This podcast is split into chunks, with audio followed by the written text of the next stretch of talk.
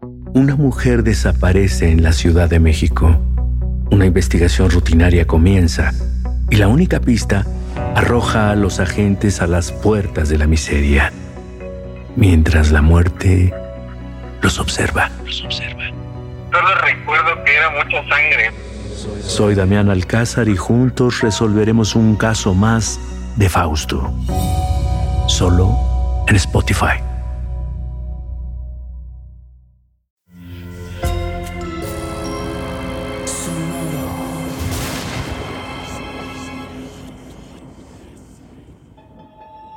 Portal Sonoro no se hace responsable de las visiones, pesadillas o encuentros cercanos del cuarto tipo que puedan suceder antes, durante o después de la experiencia. Para una experiencia sonora completa recomendamos audífonos para dejarte envolver por el mundo de experimentos retorcidos. Escucha bajo tu propio riesgo.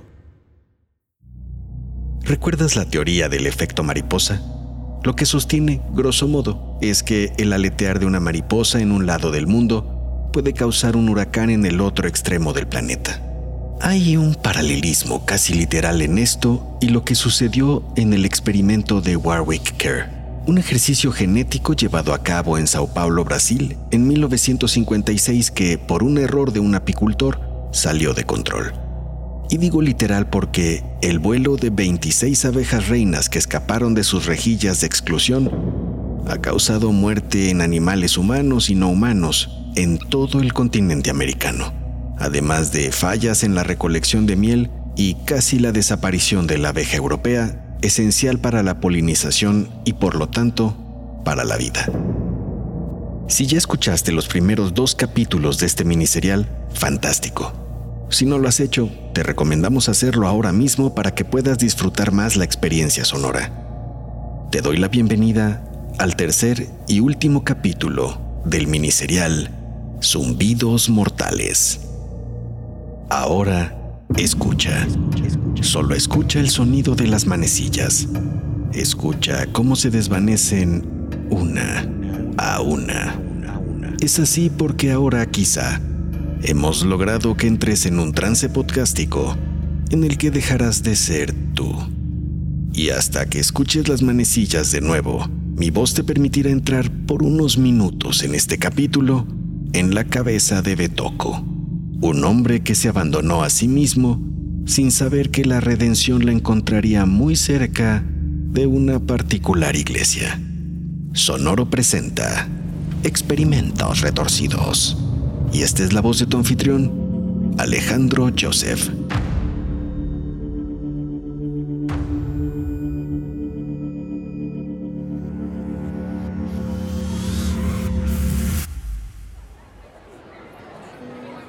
En la plaza de una parroquia en Caracas, Venezuela, unos niños juegan al fútbol. Son unos niños que fueron adoptados por una pareja luego de un trágico accidente de su abuela, quien, siendo su tutora, fue atacada de manera agresiva y extraña por un panal de abejas en la casa de un renombrado pianista retirado. Uno de los niños, que parece tener dos pies izquierdos, patea el balón y este rueda hasta tus pies mientras paseas por abajo de los arcos de la plaza. Miras a los niños mientras detienes el balón con tu pie. Te dicen el betoco. Cada vez que pasas por una vitrina puedes entender por qué. Tu atuendo es desgarbado y lleno de hilachas, tu pelo enredado y tus barbas sueltas y dispares. Como gravitas normalmente en esa zona, la gente te ha comenzado a conocer. Te llaman Beto el Loco o Betoco. Hacen caras cuando te acercas y se tapan la nariz. Sí, sabes que te falta un baño desde hace tiempo. Llegar a él o bañarte en él. No te importa, francamente. Desde que te sucedió la tragedia con tu familia, nada en realidad te importa. Esa es tu historia de origen como el Betoco. Estuviste en el lugar equivocado, con la gente equivocada, y llevabas a toda tu familia contigo. Todo el tiempo llevas cargando una bolsa negra en la que guardas todo tipo de objetos que vas recolectando por la ciudad. Palos, cajas, basura o lo que la gente te dona. Lo mismo ropa que latas, libros que juguetes viejos. Lo coleccionas todo y nada. Tomas entonces el balón y en lugar de patearlo hacia los niños, lo haces hacia el lado opuesto y le sonríes a los niños. Le van a pegar al vitral de la sacristía, niños. Sáquense de aquí. Los niños huyen y entonces te acercas con calma a donde ya consideras que es tu lugar. Un recoveco entre la parroquia y un negocio abandonado. Un pasillo largo y oscuro. Pero tú siempre te quedas en la entrada para tener algo de luz. Ahí no corre fuerte el aire y por estar ligeramente elevado y techado, es un buen resguardo en la época de lluvia. Sacas de tu bolsa negra una especie de petate y te tiras sobre él. Cubres tu cara con un trapo y te dispones a dormir una siesta, previo largo trago a tu querida anforita para dormir bien.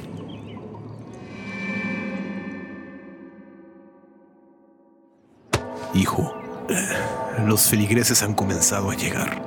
Debes tener hambre. Toma, aquí te traje un poco de sopa caliente y un pedazo de pan. Pero por lo que más quieras, no estés aquí. El padre te sugiere que te des una vuelta al pueblo para no espantar a los asistentes a misa y que regreses más tarde si así lo necesitas. Le haces caso de mal humor y te vas sopeando tu mendrugo en ese caldo insípido mientras caminas por la plaza. Casi en el otro extremo, encuentras una banca libre y te sientas en ella. Algo en esa banca te hace sentir muy cómodo. Cierras los ojos y por unos instantes puedes disfrutar de una extraña calma. Recordar cuando no eras así, antes de estar hecho pedazos, los peores pedazos de los que eras. A lo lejos se oye el canto en la iglesia. Más cerca algunos pájaros revoloteando. El sol pega en tu cara y calienta tu cuerpo. Por un momento piensas que tal vez puedes cambiar, dejar la bebida, controlarte, ser un hombre de bien nuevamente pero una pedrada en la cabeza y un zumbido en el cerebro te sacan de tu tranquilidad. Abres los ojos y ves a lo lejos a esa pandillita que se divierte a tus expensas. Te lanzan piedritas y comida rancia. ¿Por qué no te dejaban en paz? Eran como moscos molestos que no hayas cómo ahuyentar. ¿Qué les habías hecho? Sales de la plaza y esperas a la noche para regresar.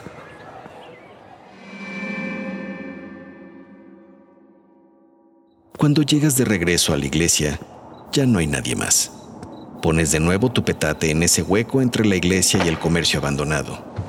Te recuestas, pero al poco tiempo escuchas un zumbido. Piensas que es debido al golpe de la piedra en tu cabeza, sin embargo, te das cuenta de que proviene de muy dentro del oscuro pasillo entre la iglesia y el negocio cerrado. Te levantas de malas y decides inspeccionar. Nunca has dado pasos adentro de esa oscuridad. Pero hoy no te importa nada. Sacas de tu bolsa negra un viejo encendedor para iluminar algo del camino. Pero muy pronto, la flama te quema el dedo y lo apagas y lo tiras al suelo. Te vas acercando a la fuente del sonido. Para tu mala fortuna, es un tablón suelto que se hunde y con él parte de tu pierna que, además, se rasga contra los filos del piso roto causándote dolor. Prácticamente tienes la mitad de la pierna metida en ese hueco, lo cual te hace preguntarte qué tan profundo es ese hoyo sobre el que estás parado. Intenta sin éxito salir. Ayuda. Alguien, ayuda. No hay nadie para ayudarte en ese momento en la plaza. Y ese zumbido, ese zumbido continúa ahora más intenso. Aunque no puedes ver nada en esa oscuridad salvo esa débil luz a la entrada del pasillo, sientes cerca tu bolsa negra la acercas a ti y sacas de ella un viejo bastón con el que piensas que te puedes apoyar para salir del hoyo. Lo intentas en varias ocasiones y solo te cansas. Sudas copiosamente por los intentos vanos y decides abandonar ese intento. Gritas de nuevo. Con el grito aumenta el volumen del zumbido. Intentas entonces tomar una ropa vieja de la bolsa para amortiguar el espacio entre tu pierna y los filos del piso y así poder salir poco a poco. Logras sacar algo de tu pierna y eso te hace sentir optimista. Sigues buscando en la bolsa otros objetos que te ayuden. Sin embargo, no sabes cómo te puede ayudar la muñeca que le robaste a la bebé, la ropa que les quitaste a los de la tintorería, esos objetos personales que la gente olvidó en misa, o esos libros. Encuentras, eso sí, otro encendedor. Intentas con ambas manos encenderlo, pero solo sale una pequeña chispa. Súbitamente lo logras y entonces llevas la flama hacia arriba sin saber el terror de lo que verías. Estás parado justo abajo de un enorme enjambre de abejas que se ha comenzado a alborotar con la luz y el calor de la llama del encendedor. Lo apagas inmediato, pero en esa obligada oscuridad el zumbido lo oyes más fuerte, casi ensordecedor. Te das cuenta que si subes la cabeza unos centímetros puedes pegarle al panal, por lo que sigues intentando lentamente sacar tu pierna de aquel hoyo. Ya no sabes si estás llorando o sudando, pero algo escurre de tu ojo.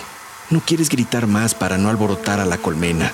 Tomas de nuevo el bastón para hacer palanca ahora que pudiste sacar un poco la pierna con el truco de la ropa.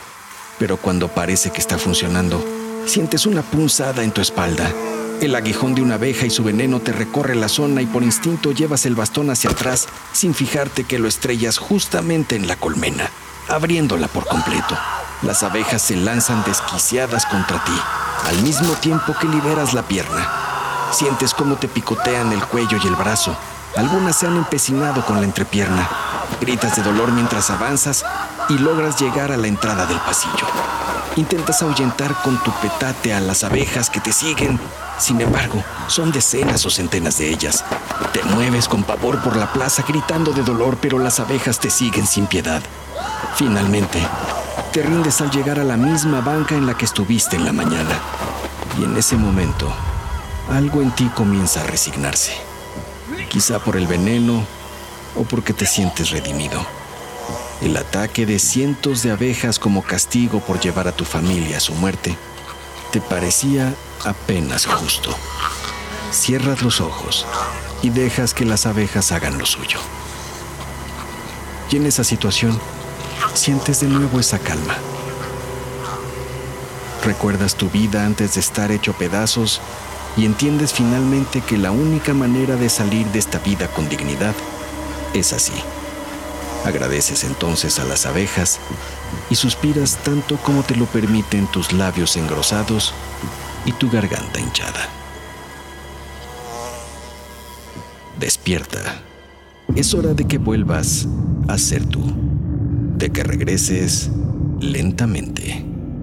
Escuchas las manecillas de nuevo una a una, mientras te haces consciente de que no tienes piquetes de abeja por ahora y de que lo único que te dejó picado fue esta miniserie dentro de Experimentos Retorcidos, que llevó por título Zumbidos Mortales. El mundo es una red tan intrincada de sucesos que no es necesario poner en duda que el vuelo de una mariposa o el de unas abejas pueden poner el mundo de cabeza.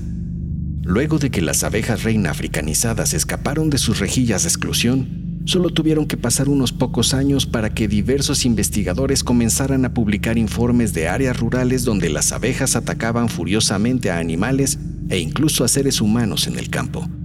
Los granjeros brasileños, mayoritariamente pobres, sufrieron pérdidas de ganado y humanas. Para inicios de los 60, las abejas africanizadas comenzaban a tener presencia en toda América del Sur y Centroamérica dejando un rastro de muerte a su paso. Desde entonces las abejas han continuado su expansión y llegaron a México en 1985. Las primeras abejas africanizadas se descubrieron en 1985 en un campo petrolero en el Valle de San Joaquín, en Baja California. Se cree que llegaron escondidas en el interior de unas tuberías de perforación enviadas desde Sudamérica y desde hace ya dos décadas se han reportado abejas africanizadas en diversos puntos de los Estados Unidos. La presencia de las abejas africanizadas puede significar la peor crisis para el humano, que está intentando acabar con esta plaga de abejas, pero en su intento parece estar acabando también con otras e indispensables abejas con las que tenemos como humanos un pacto de agradecimiento infinito por permitir la vida. No, no quisiéramos abandonar esta miniserie, pero tenemos nuevas para presentarte próximamente. Si te interesa saber más del experimento de Warwick Care o de las abejas africanizadas, no dejes de consultar las ligas de interés en las notas de este episodio. En la producción de esta miniserie estuvimos Karina Melipona Riverol, Israel Pistachón Pérez, Daniel Barry Valenzuela y un servidor Alejandro el hombre abejorro Joseph. Y yo mismo soy el que te invito a dejarnos un comentario en Spotify o Apple Podcast, ya que tus palabras nos impulsan a seguir creando en este portal sonoro en el que puedes también escuchar estupendas ficciones de terror y suspenso como Sombras de la Casa Grande, Dimensiones Obscuras, y el mundo de Stephen. Yo te espero en el próximo episodio, en el que exploraremos un nuevo experimento retorcido.